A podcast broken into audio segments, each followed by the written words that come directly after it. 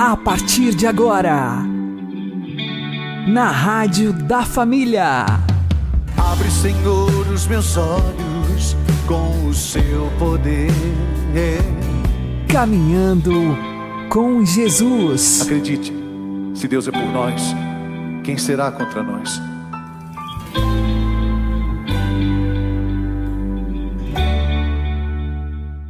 Olá, meu querido irmão, minha querida irmã, ouvintes da Rádio Regional Esperança. Eu sou João Cláudio e este é o programa Caminhando com Jesus.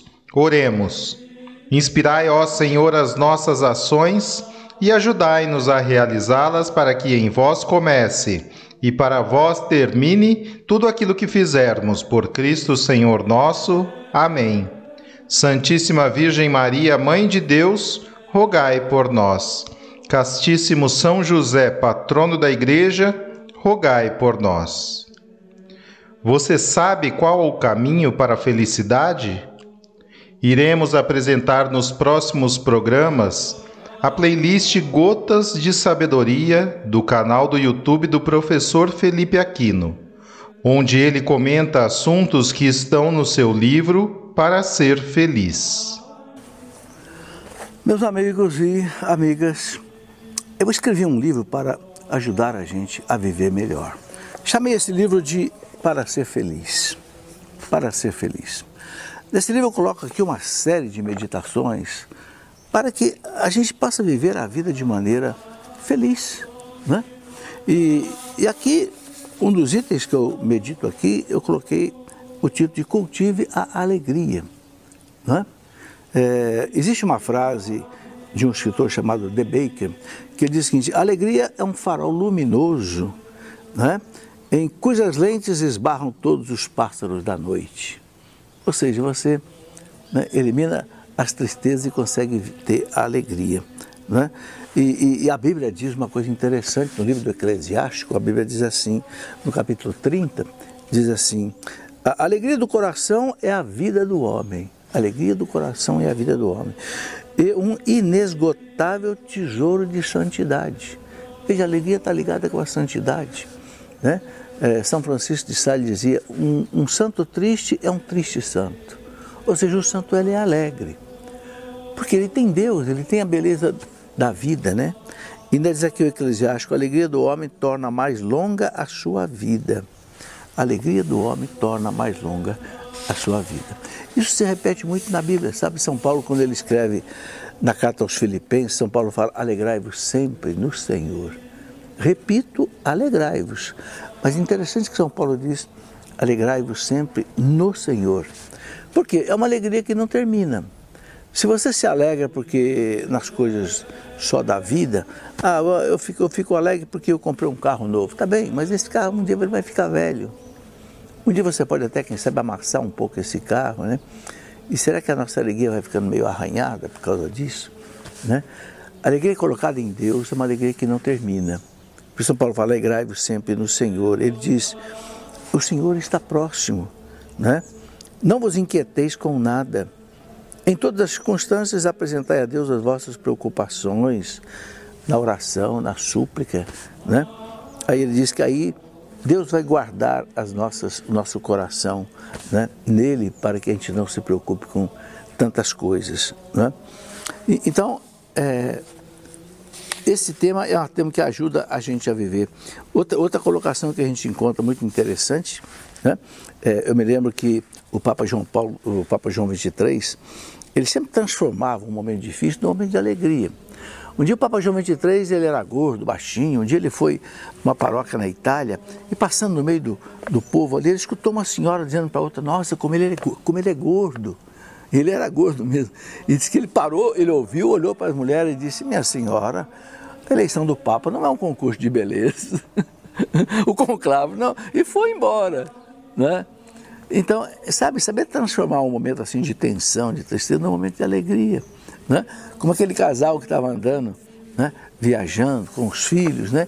e aí passou por eles um, um casalzinho abraçadinho, num carrinho bonito, esporte. Aí a, a esposa falou para o marido, tá vendo? Olha lá os dois, abraçadinho, você não me abraça mais desse jeito tal. Aí ele olhou para ela e falou, mas meu bem, numa Kombi com cinco crianças aqui atrás gritando, fica difícil eu ficar abraçadinho com você. Então, transformar os momentos assim de tensão num momento de alegria é uma sabedoria da vida. Faça isso e busque em Deus a alegria e você vai ser feliz. Andar sem temor pela vida e sentir o valor de se ter liberdade, poder abraçar um amigo e sentir o calor de uma grande amizade. Cristo é a felicidade, Cristo é a felicidade. Sem ter amor nesta vida não há quem seja feliz de verdade.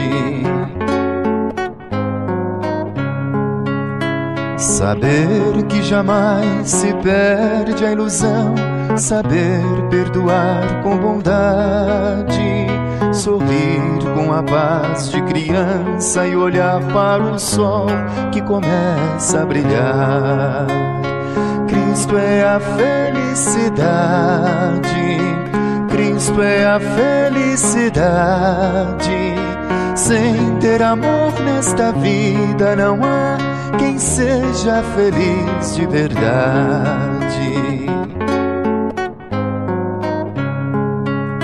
Sentir que se está sempre perto de Deus e que nele se encontra a verdade.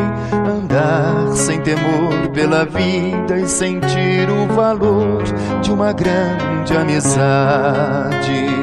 Cristo é a felicidade.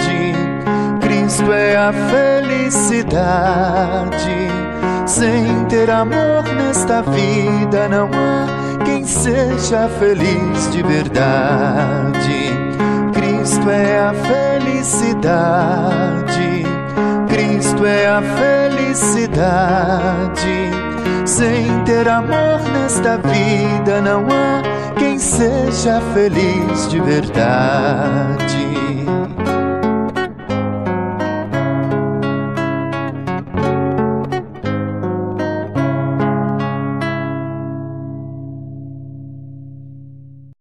Caminhando com Jesus e o Evangelho do Dia. O Senhor esteja conosco, Ele está no meio de nós. Anúncio do Evangelho de Jesus Cristo segundo Marcos. Glória a vós, Senhor. Depois de saciar os cinco mil homens, Jesus obrigou os discípulos a entrarem na barca e irem na frente para Betsaída na outra margem, enquanto ele despedia a multidão. Logo depois de se despedir deles, subiu ao monte para rezar. Ao anoitecer, a barca estava no meio do mar e Jesus sozinho em terra. Ele viu os discípulos cansados de remar, porque o vento era contrário.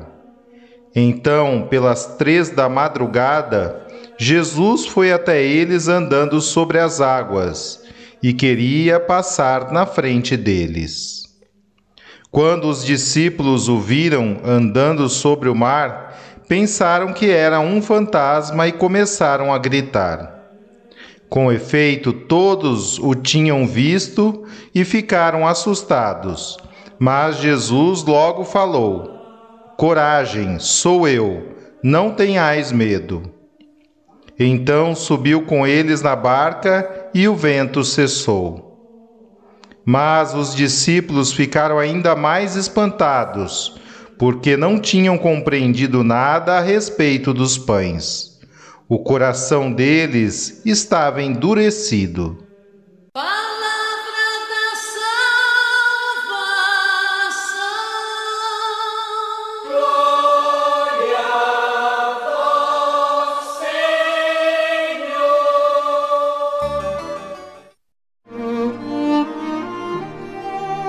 Agora, a homilia diária com o Padre Paulo Ricardo. Meus queridos irmãos e irmãs, no Evangelho de hoje, Jesus, depois de ter multiplicado os pães agora caminha sobre as águas. O contexto deste evangelho é, nos coloca diante de um contraste. O contraste é exatamente com o evangelho que nós refletíamos ontem. No evangelho da multiplicação dos pães, Jesus mostra o seu compa coração compassivo, o coração dele que está com o povo.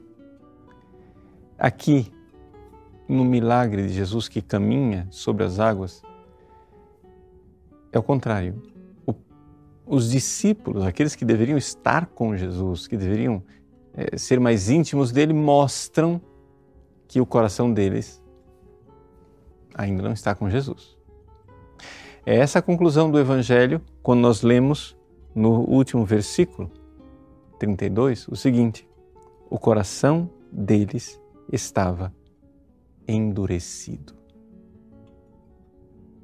E quando o evangelista São Marcos conclui isso, ele conclui falando exatamente de todo o episódio e da realidade da multiplicação dos pães, porque veja, mas os discípulos ficaram ainda mais espantados, porque não tinham compreendido nada a respeito dos pães. Agora, pela segunda vez, eles não entendem nada, porque veem Jesus que caminha sobre as águas. Vamos olhar mais de perto essa cena do Evangelho. Veja só, Jesus saciou os cinco mil homens. E então ele obriga os discípulos a entrarem no barco e os despede e ele fica na terra sozinho. Os discípulos vão remando para atravessar o mar, o vento é contrário e eles já estavam cansados de remar. O vento era contrário e então, pelas três da madrugada, ou seja, no momento mais escuro, no momento em que você está totalmente longe do pôr do sol, de qualquer possibilidade de que venha alguma luminosidade do Sol e ainda está completamente longe do nascer do Sol. Qualquer luminosidade que venha do nascer do Sol, breu total, escuridão. Nesse momento de trevas, Jesus caminha sobre as águas. E os discípulos, evidente, ficam apavorados. Nesse momento de pavor, de tensão, de angústia, Jesus diz: Coragem, sou eu, não tenhais medo subiu na barca com eles e o vento cessou. O que é que Jesus está nos dizendo com isto? É interessante nós notarmos que muitas vezes Deus faz coisas para revelar nossa dureza de coração, nossa falta de conversão, nossa miséria e nos humilhar. Sim, porque veja só, o negócio é o seguinte: você é cristão, católico, é, acabamos de celebrar o Natal, você se confessou para o Natal, etc. Só que você pode se achar muito bom, pode achar que, poxa vida, estou convertido. O que é que Deus permite?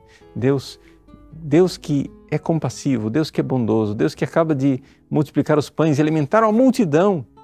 Deus permite que os seus discípulos, os seus íntimos, os seus queridos, os seus escolhidos, aqueles que ele colocou dentro da barca, ele forçou a entrar na barca para que se fosse revelado o quanto eles ainda eram medrosos, não confiavam em Jesus, tinham o coração duro, não têm fé, estão no escuro, estão às três da madrugada, sem fé nenhuma, sem luz ainda, eles ainda não entendem nada.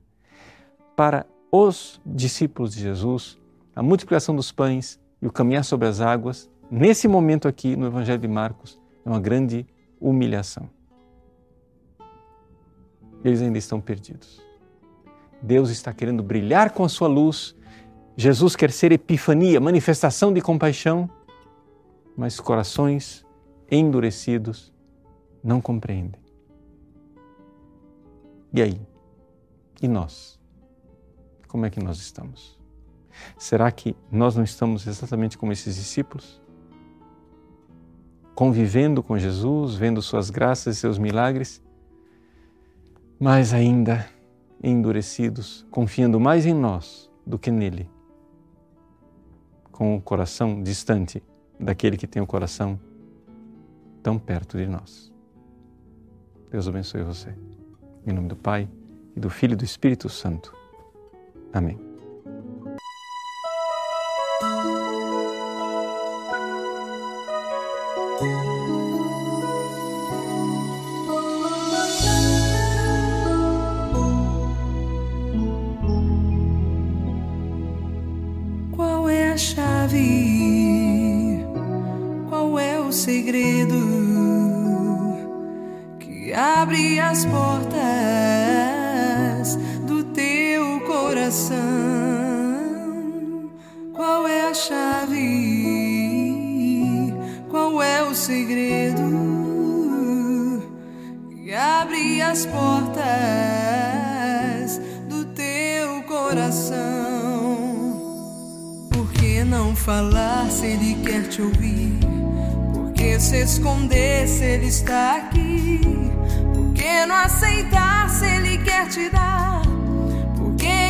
Em resistir?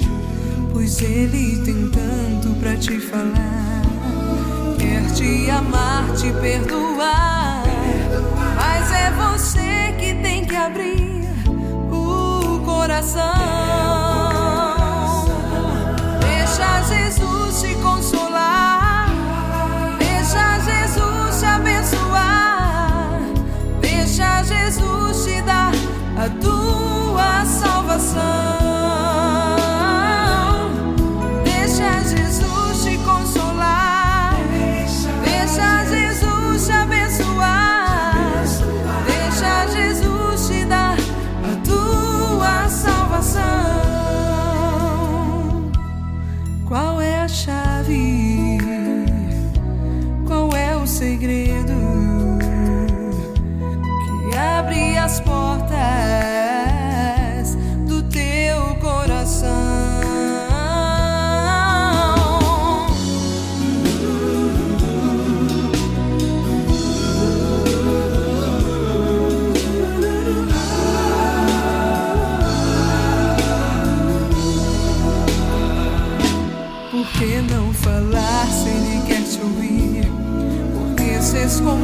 Ele está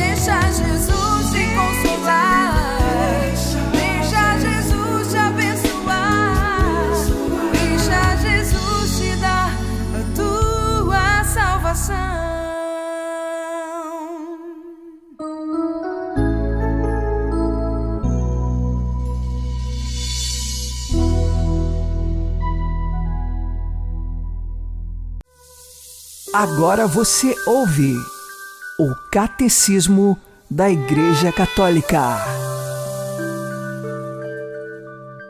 A cruz é o único sacrifício de Cristo, mediador único entre Deus e os homens. Mas porque na sua pessoa divina encarnada ele se uniu de certo modo a cada homem, a todos dá a possibilidade de se associarem a este mistério pascal por um modo só de Deus conhecido. Convida os discípulos a tomarem a sua cruz e a segui-lo, porque sofreu por nós, deixando-nos o exemplo para que sigamos os seus passos. De fato, quer associar ao seu sacrifício redentor aqueles mesmos que são os primeiros beneficiários.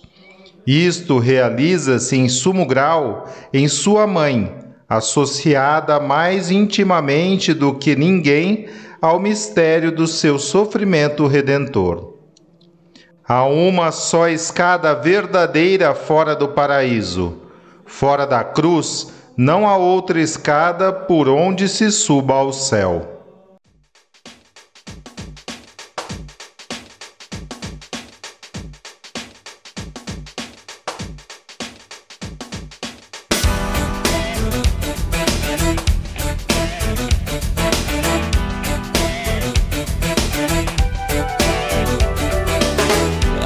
sagrada seja minha luz. Seja o dragão meu guia, seja Jesus. A cruz sagrada seja minha luz. Não seja o dragão meu guia, não. Seja expulso, inimigo de meu Deus. Bebe tu mesmo os venenos teus não me oferece coisas vãs, não, não. É mal que me oferece. Desaparece. Não me oferece coisas vãs, não, não. É mal que me oferece. Seja expulso, inimigo de meu Deus. Bebe tu mesmo os venenos teus. Então vem, Senhor Jesus, vem com tua cruz, Salvador, seja minha luz. Vem, Senhor Jesus, luta em meu lugar, Redentor, vem me libertar.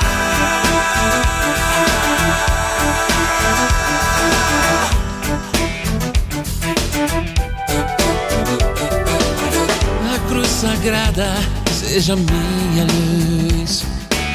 Não seja o dragão meu guia, seja Jesus. A cruz sagrada seja minha luz. Não seja o dragão meu guia, não. Seja expulso, inimigo de meu Deus. Tu mesmo os venenos teus. Então vem, Senhor Jesus vem com tua cruz, Salvador, seja minha luz.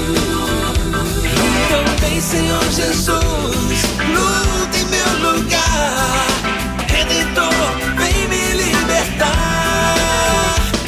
Então vem, Senhor Jesus, vem com tua cruz, Salvador, seja minha luz. Então vem, Senhor Jesus, luta em meu lugar,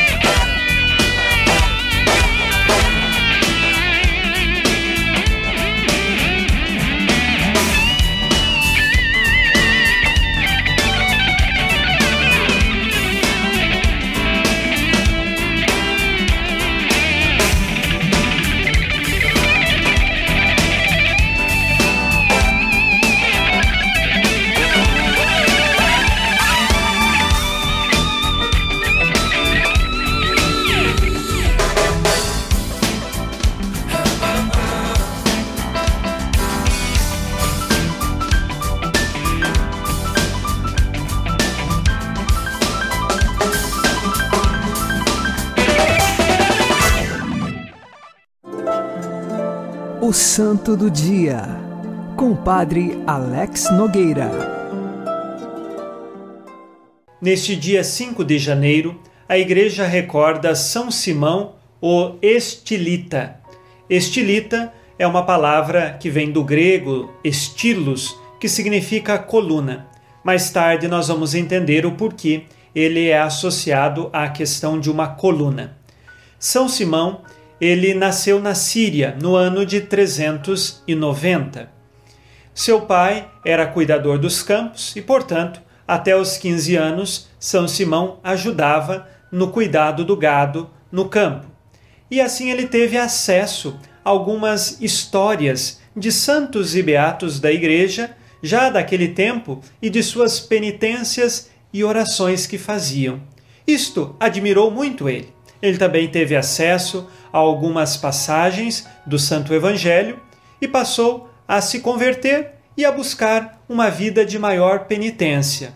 Ele ingressou no mosteiro e neste mosteiro ficou razoavelmente pouco tempo, porque não permitiram que lá ele ficasse. Ele fazia tamanhas penitências que causou um certo alvoroço no mosteiro, e eram penitências fora do comum, e assim ele foi expulso. Mais tarde procurou um outro mosteiro, ingressou, lá ficou bons anos, mas teve também de ser expulso de lá porque suas penitências eram exemplo para os outros monges. Mas que tipo de penitências que ele se fazia que eram tão deploráveis assim? Contam-se algumas fontes que estas penitências eram mutilações fora do comum e que de fato a vida cristã não exige que se faça assim. E então ele saiu desse mosteiro e foi morar no alto de uma montanha. E ali continuou a sua vida de oração, de contemplação e de penitência. Muitas pessoas passaram a procurá-lo, porque a partir de sua oração Deus concedia graças às pessoas, Deus concedia muitos milagres às pessoas. E aí ele não tinha paz naquele lugar. E então ele construiu uma coluna e fez uma certa base para que ele vivesse um pouco mais elevado ali naquela montanha e assim as pessoas não tivessem um acesso direto a ele, para que a vida de eremita, de contemplação, pudesse então acontecer na sua vida como ele almejava. Mais tarde ele teve de fazer uma coluna maior e conta também que ele até se acorrentou lá em cima para permanecer ali sem fugir dali e que as pessoas não tivessem acesso a ele.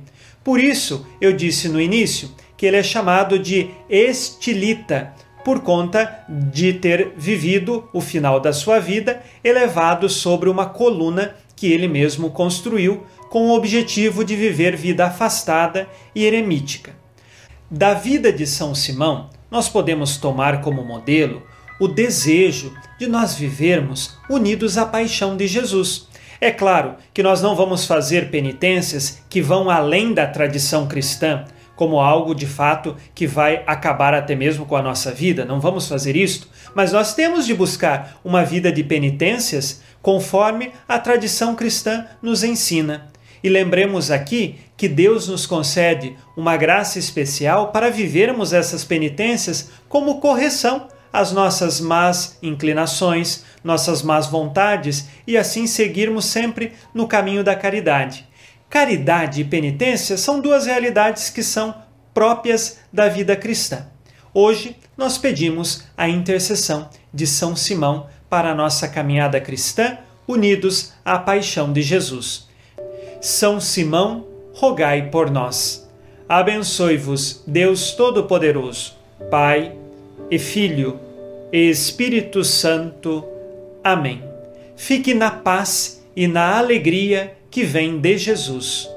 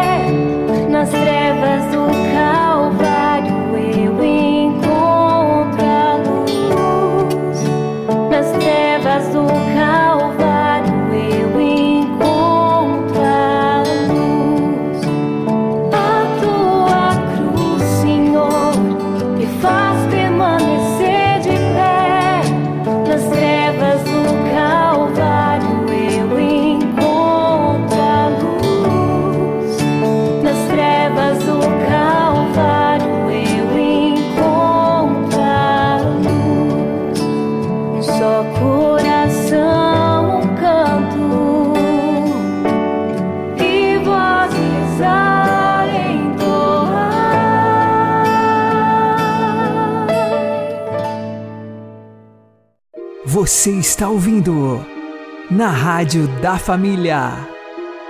Caminhando com Jesus.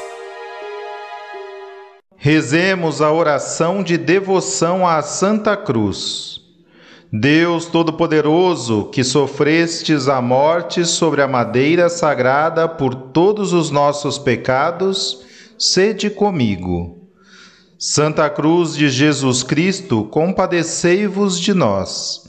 Santa Cruz de Jesus Cristo, sede a minha esperança. Santa Cruz de Jesus Cristo, afastai de mim todas as armas cortantes. Santa Cruz de Jesus Cristo, derramai sobre mim todo o bem. Santa Cruz de Jesus Cristo, desviai de mim todo o mal. Santa Cruz de Jesus Cristo, fazei com que eu siga o caminho da salvação. Santa Cruz de Jesus Cristo, livrai-me dos incidentes corporais e temporais. Santa Cruz de Jesus Cristo, eu vos adoro para sempre. Santa Cruz de Jesus Cristo, fazei com que os espíritos malignos e invisíveis se afastem de mim, conduzindo-me, Jesus, à vida eterna. Amém. Uma boa noite a todos, que Deus abençoe vocês e continuemos caminhando com Jesus.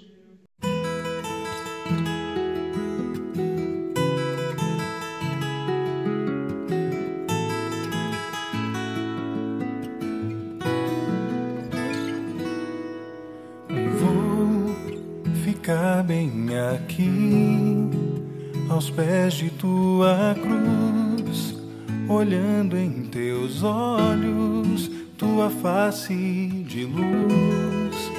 Não sou merecedor de todo esse amor.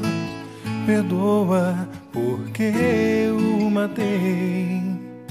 Ah, porque zombam de ti e não te consolam. Não vem o bem que fizeste por toda a terra, porque não deixa a cruz e larga o sofrer e ainda pede ao Pai perdão por quem não crê. Ouço teu grito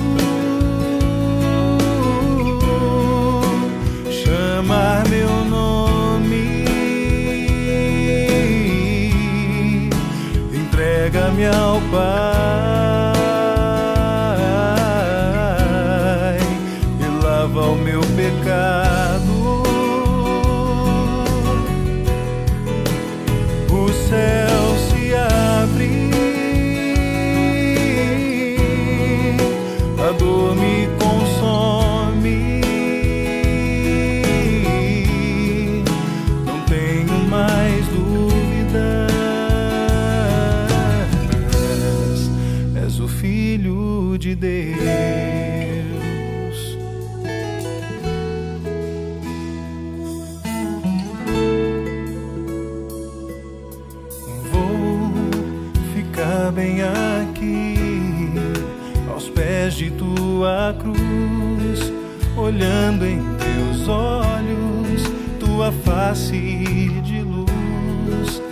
sou merecedor de todo este amor.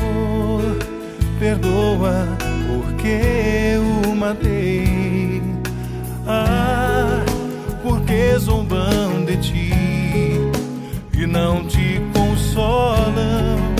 Não vem o bem que fizeste por toda a terra, porque não deixa a cruz larga o sofrer e ainda pede ao Pai perdão por quem não